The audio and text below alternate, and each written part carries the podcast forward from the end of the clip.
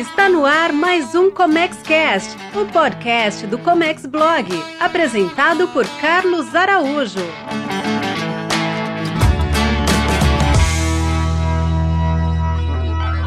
Olá, seja muito bem-vindo, seja muito bem-vinda. Eu sou Carlos Araújo e no conteúdo de hoje a gente quer falar um pouco de como funciona a importação no Brasil.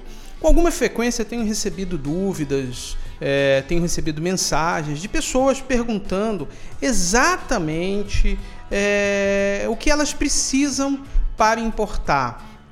E apesar da gente já ter bastante conteúdo sobre isso nos nossos canais, eu senti a vontade de fazer esse material novamente. Se você está chegando aqui pela primeira vez, eu te convido a se inscrever no canal se você estiver assistindo pelo YouTube ou você guardar, se inscrever neste podcast em qualquer aplicativo que você esteja usando, porque toda semana tem conteúdo novo. E não deixe de marcar a sineta no YouTube, porque toda vez que a gente publicar um conteúdo novo, você vai ser notificado.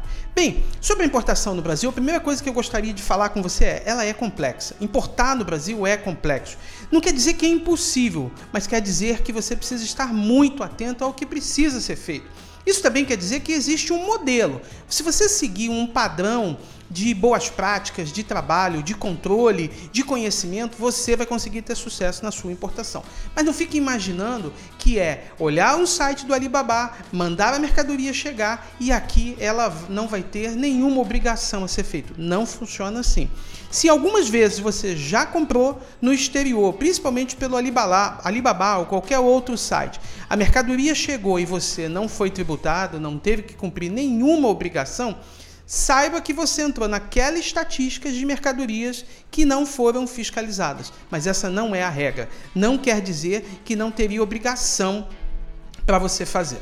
Segundo ponto que eu quero chamar a atenção é: importar no Brasil é para pessoa jurídica. Pessoa física não pode comprar para revender. Eu tenho outros conteúdos sobre isso, inclusive vídeos, podcasts, mas parece que muita gente ainda tem medo, muita gente não quer acreditar que tem, vai ter a necessidade de ter uma empresa por trás do seu negócio. Se não tiver empresa, não é negócio. Se não tiver empresa, você não vai conseguir cumprir todas as regras inclusive para aqueles que estão dispensados de terem uma empresa, como por exemplo artesão, como por exemplo produtor rural. No fim das contas, não vale a pena você conduzir a sua importação por pessoa física. Você vai ter uma carga tributária maior, você vai ter uma série de obrigações que na empresa é muito mais fácil de você fazer. Terceiro ponto é que você precisa estar habilitado na Receita Federal. Desde 2015, esta habilitação é muito simples e, dependendo do volume que você vai importar no semestre, você obtém um radar expresso, sai na hora, via o portal único de comércio exterior. Mas não dá para você não ter essa habilitação. E durante muito tempo, as pessoas acreditavam que esse era o papel da trade: importar para você e te revender no mercado interno, sem a necessidade de você ter uma empresa habilitada. Isso não é possível. Você, mesmo que contrate alguma trade para fazer isso para você, você vai ter que ter uma habilitação. Inclusive, eu tenho outro conteúdo no YouTube que fala justamente disso. Quando utilizar uma trading e quando fazer a importação direta. Outro ponto muito importante, e esse, por mais óbvio que possa parecer, eu preciso repetir: a importação não pode brotar da sua cabeça logo pela manhã numa segunda-feira em que você acordou com a vontade de ser um importador. É preciso você ter conhecimento sobre o ramo que vai atuar. Eu não sei vender produtos médicos. Imagina, eu estou vendo um amigo que está ganhando dinheiro com a importação de produtos hospitalares, então eu decidi que vou trabalhar nesse mercado porque ele ganha dinheiro. Não funciona assim. Qual é o melhor ramo que você vai é, atuar na importação? E a resposta é muito simples: aquele que você conhece. Conhece do mercado de pet? Faça importação de produtos para pet. Conhece do mercado de brinquedos? Faça importação de brinquedos. E assim, acessórios, roupas, eletrônicos, não importa. O ramo é o que você tem que ter definido. Se você ainda não definiu, gaste tempo com isso. Por quê? Porque mais importante do que vencer as etapas e as burocracias envolvidas na importação é depois distribuir. E para mim, esse é o elemento mais importante, porque senão a sua mercadoria vai ficar estocada uh, sem venda. Conhecendo o ramo, conhecendo o que você vai atuar, então aí a gente já entra no ponto mais específico da importação, que é saiba exatamente tudo que precisa ser feito naquela importação. Eu chamo isso de tratamento administrativo. E isso precisa ser decidido muito antes de você optar pela importação. Por quê? Se você é um distribuidor de brinquedos, alguém vai te dizer assim: brinquedos têm uh, obrigações com Inmetro, mas não é o seu negócio. Se é o seu negócio, se você conhece bem esse mercado, é só cumprir essas obrigações. É claro que no ramo de brinquedos, assim como outros ramos, o capital investido precisa ser um pouco maior. Por quê? Porque tem custos fixos muito altos que você precisa pagar antes mesmo da mercadoria embarcar. Mas Conhecer quais são as regras, saber se tem licença de importação ou não, saber se tem direito antidumping ou não, se tem cota ou não, se esse produto precisa ter um, um, um tratamento logístico diferenciado, mercadorias que precisam vir em container refrigerado e outras coisas mais.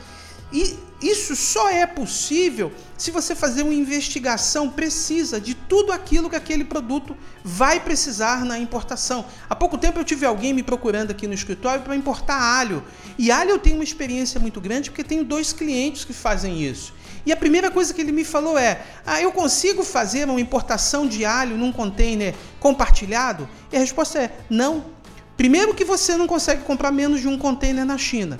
Segundo, que você não vai conseguir encontrar outros interessados para compartilhar o container com você. Por quê? Porque é uma mercadoria que precisa de container refrigerado. Então, esse é um tipo de produto que você compra, no mínimo, um container de 40 High Cube cheio, só seu. E é um investimento muito alto. Notadamente, esta pessoa não conhecia do mercado, não era distribuidor, não sabia como funcionava, mas viu alguém que estava ganhando dinheiro com esta operação e achou que ele poderia também ganhar dinheiro com isso. A partir de então, de todas essas identificações do que o produto precisa, você vai ter que classificar a mercadoria, e aí um elemento muito técnico. A gente tem alguns vídeos no canal do YouTube e também no podcast falando sobre classificação fiscal. Eu fiz entrevistas aqui com os maiores especialistas no Brasil, conteúdos que, se você não sabe o que é isso, eu recomendo que você depois pesquise ou no YouTube ou no podcast. Mas classificar a mercadoria é identificar um código numérico que é a NCM e a partir desse código todas as outras pesquisas serão derivadas. Você acha qual é a carga tributária, qual é o tratamento administrativo, quais são as obrigações, regras, imposições, a partir da classificação fiscal que tem um padrão internacional. Você também precisa conhecer qual é a carga tributária. Importar no Brasil é pagar imposto. Se você acha que vai conseguir importar com jeitinho, com é, saídas e maracutaias tributárias, esqueça a importação que ela não é para você. Importar é pagar no mínimo 80% do valor original.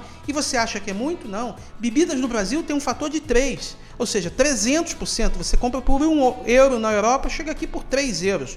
E ainda assim é lucrativo. Eu tenho clientes que estão importando, estão lucrando bastante com esse produto, mas eles sabem quanto é e pagam toda a carga tributária.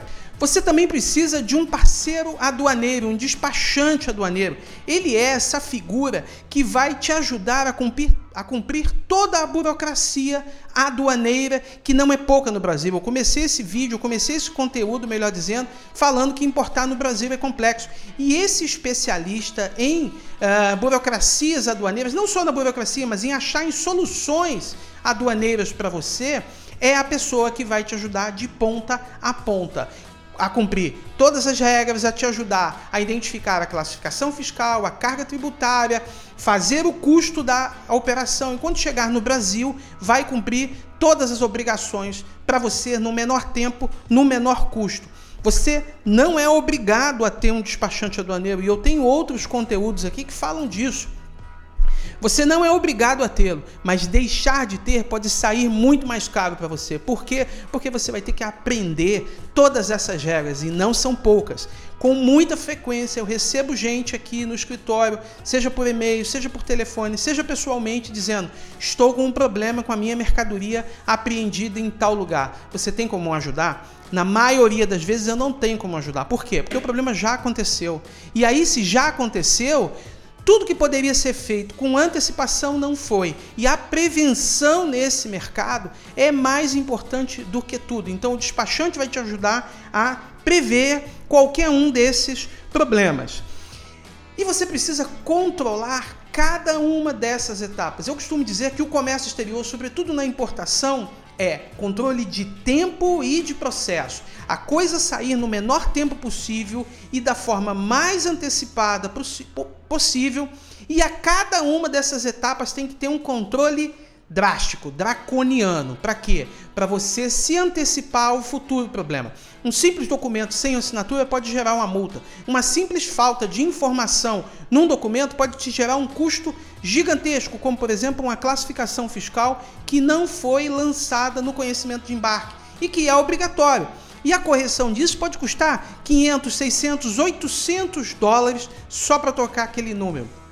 E por que, que você tem que se antecipar? Porque você vai conferir esse documento antes da carga sair. Quem vai te ajudar a fazer isso? Você pode fazer sozinho, ou na melhor das hipóteses, você é, não ter esse erro. Mas para que isso não aconteça, ter um parceiro aduaneiro é a, a parte mais importante. Ele vai te ajudar a controlar cada uma dessas etapas. Até quando? Até a mercadoria estar dentro do seu armazém, até a mercadoria estar lá pronta para vender. Porque qual é o seu foco? Comprar para vender com lucro. Lucro que pode ser o dobro, pode ser o triplo, dependendo do seu ramo de atuação. Agora, fatores é, é, fora do seu controle podem acontecer. O dólar, o coronavírus, uma complicação em, é, no, no, na área logística, tudo isso pode acontecer, mas o papel desse é, é, gestor, tanto interno como externo, se for externo, o despachante aduaneiro é a melhor pessoa, de te ajudar a controlar, é fundamental. A gente vê isso todo dia aqui. E naqueles casos em que o importador entende que precisa ter um parceiro aduaneiro, que precisa ter um parceiro logístico para ajudar a cuidar de cada uma das etapas, a chance de errar é zero. Ou seja, 100% das operações não contém erro. E isso é a melhor coisa que pode acontecer para quem está para quem deseja comprar para revender com lucratividade e segurança. Ok? Muito obrigado por você ter ficado aqui até agora. Se você ainda não é assinante do canal, faça isso agora no YouTube. Também se inscreva no podcast, na, no, no, no seu aplicativo favorito, porque toda semana a gente tem conteúdo novo, conteúdo prático de quem vive isso todos os dias e pode te passar aqui do melhor jeito possível. No mais, muito obrigado por você ter ficado aqui até agora. Se tiver alguma dúvida, aqui embaixo, nesse vídeo, você vai encontrar um canal para se comunicar comigo. Se você estiver no YouTube, você também pode deixar sua pergunta. E se você estiver no podcast, acesse www.comexblog.com.br, acesse lá o Fale Conosco, me escreva que eu vou te responder imediatamente. Um forte abraço e até o próximo conteúdo. Até mais! Você ouviu o ComexCast, o podcast do Comex Blog, com Carlos Araújo. Oferecimento comexblog.com.br.